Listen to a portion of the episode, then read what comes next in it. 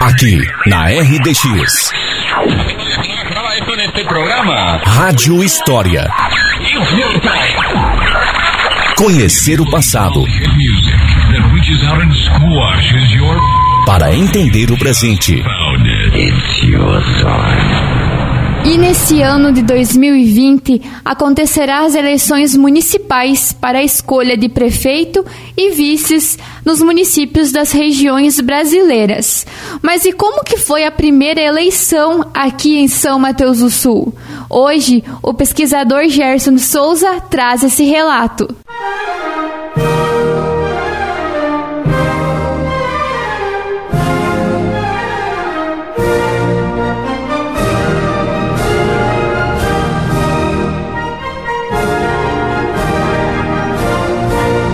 Bom dia, terra do mate.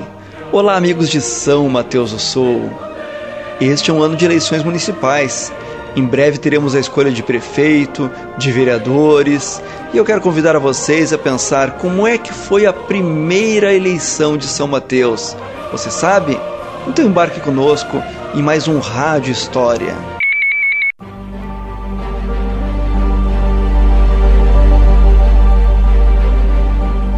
Quando São Mateus ainda era uma colônia, a política local era muito influenciada pelos grupos que mandavam no estado. De um lado, havia o grupo do governador Vicente Machado, e de outro, o grupo do deputado Generoso Marques. São Mateus tinha um alinhamento muito forte com o grupo do deputado Generoso Marques, tanto que durante a Revolução Federalista montou-se o batalhão polaco, liderado por Antônio Bodziak, que conseguiu, junto com os revolucionários maragatos que vieram do Rio Grande do Sul, tirar Vicente Machado do poder. Vicente Machado voltaria ao poder e perseguiria por muito tempo o grupo são mateuense. Só após a morte de Vicente Machado, Generoso Marques conseguiria aprovar na Assembleia o projeto 62, que propunha a criação do município de São Mateus. Na sequência, em 2 de abril de 1908, foi assinada pelo governo a Lei 763, transformando a colônia São Mateus em um município.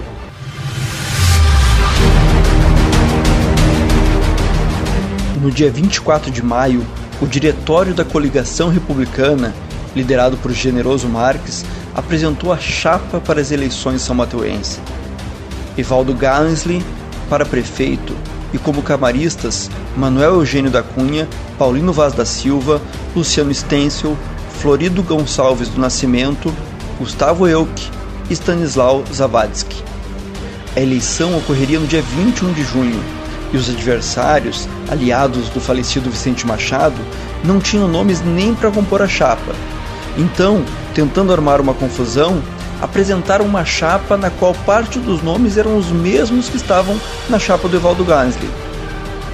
Mas a tentativa de tumultuar a eleição só complicou mais a situação dos partidários de Vicente Machado. Quando os votos foram abertos, o massacre se apresentou. Evaldo Gansley venceu com 96% dos votos. Naquela época, não havia o voto feminino, as pessoas que não escreviam, não liam, não podiam votar, então, São Mateus teve 389 votos, dos quais 371 foram para a chapa de Evaldo Geisley. Na eleição para vereadores, ocorreu o mesmo.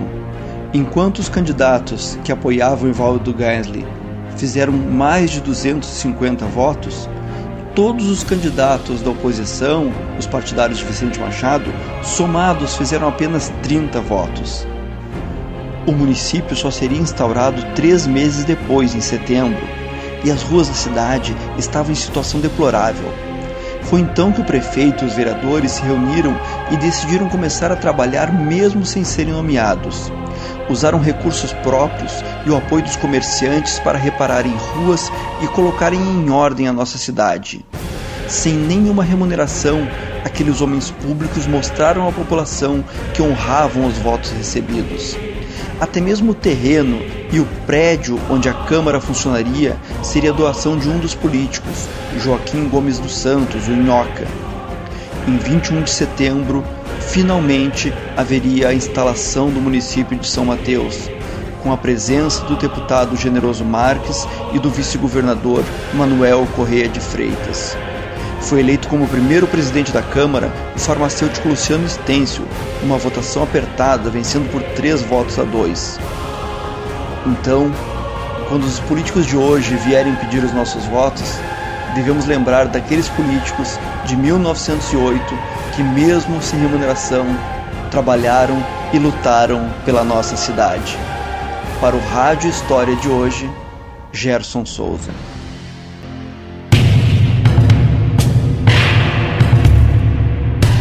Os comunicadores mais ouvidos.